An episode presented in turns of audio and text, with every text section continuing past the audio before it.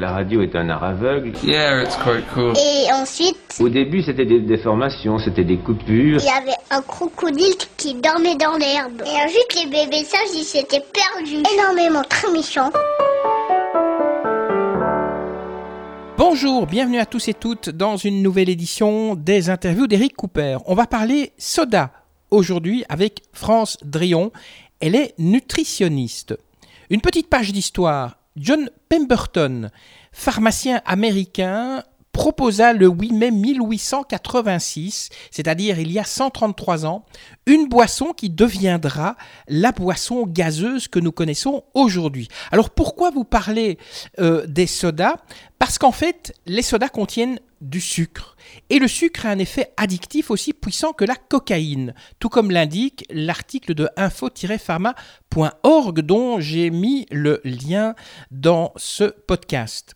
Et puis, euh, ben, on le confirme, il n'y a aucun bienfait à boire des sodas et des jus de fruits. France Drion, d'ailleurs, nous en parlera dans, ce podcast. Alors, France Drion, dites-nous un petit peu, combien se vend de bouteilles et de canettes de soda dans le monde? Mais si je regarde au niveau mondial, donc des statistiques qui datent quand même de 2010, on, on voit qu'on vend 1,7 milliard de sodas par jour pour 200 pays dans, autour Mhm. du monde. Donc, fait. bouteilles, canettes, euh, tout compris. Bouteilles, canettes, tout compris. Donc aussi bien une petite bouteille de 25 centilitres ou de 20 centilitres, je vais dire, que euh, la, grosse bouteille de 2 litres. Ça doit être bon quand même le, le soda parce qu'il est mis euh, sur les à base de plantes. La cocaïne est une plante. Ça hein, vous fait rire, d'accord. la marijuana aussi. Pourquoi c'est pas bon en fait les sodas? Mais déjà, si on les prend en version normale, donc il faut savoir qu'une canette de, de soda moyen, je vais dire, contient 35 grammes de sucre, ce qui équivaut à 7 morceaux de sucre. Mhm. Donc là, on peut se dire, c'est pas encore la fin du monde. Par contre, si je le postpose sur un soda de 2 litres, donc les, les grosses bouteilles que, que les familles ont l'habitude de consommer, on a 43 morceaux de sucre. Donc là, c'est déjà colossal quand on postpose sur une plus grande quantité. Donc déjà, rien que ça. Quel qu'il soit, le soda, c'est pas bon par l'apport en sucre. Et puis alors, bah, il y a beaucoup de personnes qui sont parties sur l'idée qu'on allait prendre du light, du zéro, du max. euh, et là, en fait, on a de l'aspartame et de la césulfame K qui sont deux neurotoxiques, c'est-à-dire qui stimulent, ils excitent les neurones au point de les détruire. Et ils sont génotoxiques, c'est-à-dire qui modifient l'ADN, ce qui provoque une mutation de l'ADN. Et à ce moment-là, on entame un processus cancéreux. En plus de ça, on se rend compte que euh, les sodas sont liés à des accouchements précoces chez la femme enceinte, à des tumeurs cérébrales, ils stimulent les migraines, des dépressions, l'arthrose aussi. Euh, chez les personnes qui ont des sensibilités, ils provoquent des crises d'épilepsie. Euh, on augmente l'appétit, donc on pense à tort que prendre des sodas light c'est bon pour, euh, pour le poids, et en fait c'est tout l'inverse. Mhm. Au niveau justement euh, du cerveau, ça stimule très fort l'appétit. Et c'est aussi maintenant pour cette raison qu'on fait le lien de cause à effet sur le fait qu'on n'a jamais eu autant de personnes en surpoids que depuis que le light existe. Comment ça se fait que ça excite l'appétit en fait? Puisque c'est un liquide, ça doit normalement prendre de la place dans, dans l'estomac. C'est par rapport euh, au- à l'aspect goût sucré en fait, donc Mm. même pas au sucre, mais par rapport à l'aspect goût sucré qui stimule toutes les, toutes les réactions comme si c'était du sucre en fait, alors que euh, qu'on a l'impression que ça ne fait pas d'hypoglycémie et ainsi de suite, bah, c'est tout l'inverse en fait. Euh, pour la césulfame K, on se rend compte qu'il y a des hypoglycémies réactionnelles, alors que justement on les conseille dans les cadres des, des personnes qui sont diabétiques, donc c'est justement ce qu'il faut éviter de faire. Et puis on, on stimule des parties du cerveau qui vont libérer justement des hormones dont l'insuline. Et l'insuline, c'est la super hormone du stockage, donc euh, si on peut éviter justement, on évite. Alors en plus de tout ça par rapport à l'appétit, on- en détruisant les neurones, on stimule les maladies neurodégénératrices, donc Parkinson, Alzheimer. Les personnes qui sont fibromyalgiques aussi sont... On se rend compte qu'on a des accentuations... Enfin, on, on accentue la maladie quand on consomme des sodas light.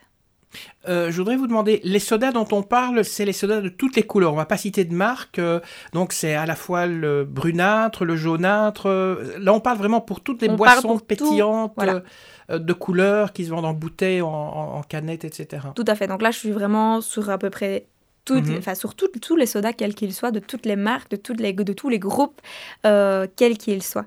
Maintenant, si on parle un petit peu aussi de, de l'aspartame, parce que l'aspartame est assez controversé, je trouve, au niveau de, de, mon domaine, qui est la nutrition. On a des études qui nous disent, oui, mais c'est pas prouvé que c'est nocif. Il y en a d'autres qui nous disent, si, c'est tout à fait prouvé. Donc, je me suis dit, je vais un peu reparler peut-être de l'histoire de l'aspartame. Mhm. Donc, l'aspartame a été créé par le groupe, c'est euh, euh, c'est synthétique, hein, c'est 100% chimique. C'est le groupe Searle, qui est un groupe euh, américain, en, 1974 a fait une première demande au niveau de la FDA, qui est l'association de la Food and Drugs Association, donc l'association euh, alimentaire, pour pouvoir euh, l'utiliser sur le marché d'abord américain. Un grand nom, pourquoi? Parce qu'on n'avait pas une seule étude qui arrivait à prouver que c'était pas mauvais pour la santé, sauf évidemment les études qu'il finançait. Les autres prouvaient justement n'arrivaient pas à prouver que justement c'était bon, donc justement c'était l'inverse, ils prouvaient que c'était pas bon. Et puis, bah, effet politique, évidemment. Euh, il faut savoir que Ronald Rumsfeld, je vais arriver à le dire, qui est, qui est devenu le PDG de Searle. Alors, ce fameux Ronald Rumsfeld, c'est le secrétaire, c'est l'ancien secrétaire d'État à la Défense de 2001 à 2006. Hein. Donc, c'est quelqu'un d'extrêmement influent. Ils ont décidé de le prendre comme PDG parce que justement en 81, Ronald Reagan devient président des États-Unis. Ronald Rumsfeld rentre dans la politique et avoir justement le PDG de Searle en politique, ça permettait la porte ouverte à l'acceptation justement de l'aspartame. Et donc, on accepte l'aspartame aux États-Unis en 1981 pour uniquement les produits secs, c'est-à-dire les biscuits principalement. En 83 pour toutes les boissons et tous les produits en fait au sens large. Et c'est en 88 qu'on trouvera l'aspartame en Europe. Alors déjà, il faut savoir qu'on parlait de 40 mg par kilo par jour d'aspartame maximum. Aux États-Unis, c'était déjà 50. Et donc il y avait déjà des, des, des choses qui n'étaient pas tout à fait justes dans l'idée de bah, en Europe on permet que 40, aux États-Unis on permet 50. Pourquoi une différence? Alors que l'américain n'est pas fondamentalement différent du, mhm. de l'européen. Encore un gros scoop, Monsanto rachète Searle en 1985, donc le fameux Monsanto que l'on connaît, qui revend alors euh, qui revend cette partie-là en 2000 en plusieurs entités, dont Corderel en fait. Donc hmm. la boucle est bouclée, on a un petit peu une grande idée de d'où vient l'aspartame, de tous les éboires politiques euh, qui sont liés à l'aspartame et le pourquoi du comment. On en vient toujours à avoir des diététiciens qui vont vous dire que ce n'est pas prouvé et certains endocrinologues, certains gastroentérologues, certains spécialistes en fait qui vont vous dire il n'y a pas de preuves, il n'y a pas de preuves. Bah si, les preuves elles sont là. Il y a un constat, il y a, des, il y a, de la politique derrière, il y a des milliards d'euros et de dollars derrière aussi. Donc faites aussi bien attention. Euh, au fait que bah, l'aspartame, c'est loin d'être bon. Je vous ai expliqué euh, tout à l'heure les dangers de l'aspartame. Et en plus, si euh, vous le chauffez, parce qu'on à l'époque, moi je me souvenais quand on était en cours de diététique, on nous disait surtout ne pas le chauffer. Pourquoi? Parce que si vous chauffez l'aspartame, il devient extrêmement cancérigène parce qu'il se, se, transforme en ce qu'on appelle DKP. C'est de la diketopipérazine en fait qui est hautement toxique pour l'organisme. Euh, donc pour les personnes qui décident de ne plus mettre de sucre dans leur café, il vaut mieux ne rien mettre en fait, ni aspartame ni autre. Euh, tout à fait, parce que c'est juste leurrer son esprit en mettant des édulcorants. Ça ne règle pas le problème. Et puis remettre du sucre, c'est juste choisir entre la peste et le choléra. Mm. Donc il n'y en a pas un qui est meilleur que l'autre. Le tout, c'est de se déshabituer du goût du sucre. Donc pour ceux qui mettent de l'aspartame, je vous dirais remettez un morceau de sucre, mais coupez-le en deux. Et si vous mettez du sucre, bah, coupez-le directement en deux. Et puis, et puis au bout de quelques semaines, coupez ce dernier morceau encore en deux. Et puis habituez-vous, au bout de quelques semaines, à boire votre café sans sucre. Donc ça, c'est une première chose. Alors maintenant, je vais peut-être repartir du fameux soda brun que mhm. tout le monde connaît. Qu'on utilise dans les toilettes. Il paraît que ça nettoie super bien les toilettes. Ah, mais c'est génial, hein C'est un anti-rouille extraordinaire, c'est un décapant génial, c'est aussi imaginer ce que ça fait quand on le boit, en fait. Mais oui, en fait, moi, je fais souvent le lien en consultation avec le Silid Bang. Je sais pas si mhm. tu te souviens de la pub euh, où il met une pièce rouillée dans l'eau et qu'elle ressort, qu'elle est toute propre. Mais en fait, c'est un décapant extrêmement puissant, ça enlève la rouille. Euh, nos grands-pères, nos grands-parents mhm. utilisaient justement ce soda pour enlever la rouille. En fait, tout ça, c'est grâce à l'acide phosphorique qui est contenu dedans, qui va donner le goût un petit peu acide. Et en fait, cet acide phosphorique, c'est un des acides les plus puissants euh, que l'on connaisse. Et donc, il va abîmer nos os, nos articulations, nos tendons et être responsable, entre autres, de l'ostéoporose. Il est très, très dangereux chez les personnes qui sont à risque d'insuffisance rénale parce qu'il stimule l'insuffisance rénale. Euh, Et alors, bah, il est responsable aussi de toutes les maladies inflammatoires, dont les fameuses tendinites qu'on peut avoir, les sinusites, les rhinites, tout ce qui est en hit, en fait, tout ce qui est en mhm. inflammation aiguë, bah, c'est responsable par le fait que c'est un acide et qui crée une acidose métabolique au niveau de l'organisme. Et donc, toutes les maladies en hit sont liées à l'excès euh, de, de, à la consommation, pas à l'excès, parce qu'une consommation même d'un verre par jour pourrait au long terme provoquer ce genre de problème. On a un deuxième souci qui est le colorant qu'on utilise, le brun, qui est le E150D. Alors le caramel, parce que c'est mm. du caramel. Le caramel que la cuisinière ou la ménagère utilise chez, elle, c'est-à-dire du sucre avec de l'eau, ne pose, en dehors de l'aspect diététique, ne pose pas de problème fondamentalement. Par contre, le E150D, c'est du sucre dilué avec de l'ammoniac. Alors je ne sais pas si vous imaginez faire votre sucre avec votre ammoniac. L'ammoniac, je rappelle que vous allez utiliser pour nettoyer vos fenêtres. Euh, moi, personnellement, non. Donc là, on a un gros aspect aussi au niveau santé qui est très dangereux. On a aussi une autre substance qui est le basoate de sodium qu'on retrouve dedans, qui est responsable de l'asthme et de l'hyperactivité. Donc ça, c'est important parce que j'entends énormément de parents qui donnent des sodas à leurs enfants, parfois même dans les biberons. Et on sait que c'est responsable de l'hyperactivité chez l'enfant, donc c'est quelque chose qui doit être banni ce, genre de, ce genre de soda. Et puis je reviens de nouveau sur, euh, sur l'aspartame, l'acésulfame K, qui sont les édulcorants utilisés dans les produits light, qui sont extrêmement dangereux. Et puis il y a une dernière substance qui est la caféine qu'on retrouve dans ces sodas-là. Alors la dose journalière moyenne acceptée, c'est plus ou moins 100 mg par jour. Il faut savoir qu'avec déjà un à deux cafés, on a déjà cette dose-là. Mhm. Si on rajoute en plus ce genre de soda, on, on est à risque d'avoir des troubles cardiaques d'avoir des fuites urinaires pour tout ce qui est vitamines et minéraux. Donc, en long terme, on crée de nouveau des déséquilibres euh, et des maladies. Euh, la caféine favorise la déshydratation.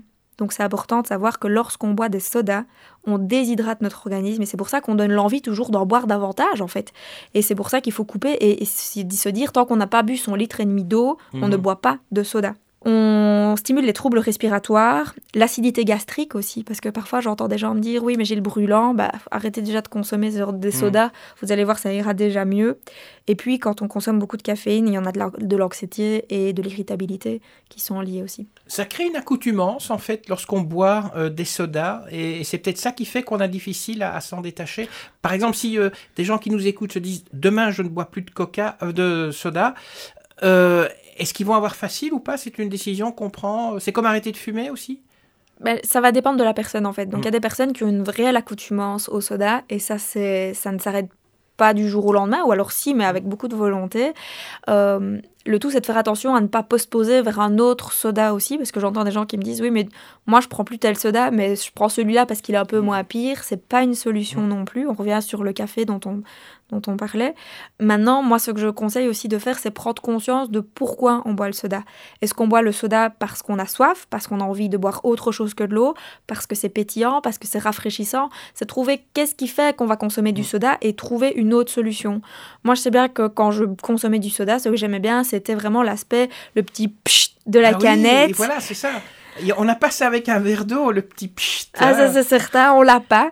Euh, du coup, ben, dans un premier temps, pour me déshabituer du, soda, bah, j'achetais des canettes d'eau pétillante, mhm. d'eau bien pétillante. Et donc, j'avais toujours mon pchit, j'avais mon, mhm. aspect rafraîchissant parce que ma canette venait du frigo. Mhm. Euh, j'avais le pétillant en bouche. Donc, j'avais vraiment tout ce que je recherchais. Ok, j'avais pas le goût sucré, mais c'était pas ça. Finalement, je me suis vite rendu compte que c'était pas le goût sucré qui me plaisait. C'était vraiment tout l'aspect qu'il y avait autour, rafraîchissant, aller jusqu'à la machine à soda avec les autres, parce que finalement, bah, c'est ça aussi. Parfois, c'est mmh. s'arrêter sur le temps de midi, d'aller à la, à la, machine à soda, comme on irait à la machine à café, aller mettre ses pièces et puis d'avoir la, la, la, canette qui tombe. C'est tout ce mécanisme-là qu'il y avait derrière aussi. Puis finalement, bah, j'en suis arrivée maintenant à ne plus boire ma canette d'eau pétillante. On peut rajouter du goût dans l'eau pétillante? Je pense au, au, sirop concentré. Euh. Mais moi, j'adore pas l'idée. Mmh. Maintenant, de nouveau, en période de transition, en se disant, bah, j'ai envie de me déshabituer du soda pourquoi pas, mais vraiment l'équivalent, euh, vraiment juste histoire de mettre un mm. arrière-goût.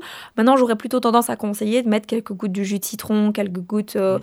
euh, de, même d'orange, je vais mm-hmm. dire, d'orange ou de pamplemousse qu'on pourrait faire. Ou alors, on trouve de plus en plus maintenant dans les, dans les grandes surfaces des, des eaux spa, Perrier et mm. Chaudfontaine, je pense, font ça, des eaux pétillantes aromatisées. Je parle pas du spa cactus, parce que lui, il est bourré d'édulcorants, mais je vais vraiment parler de, ce spa spa pamplemousse pamplemousse, je pense, pas menthe. Enfin, je vais faire, on est, on est en province de Liège, donc c'est surtout chaud voilà, n'est-ce pas?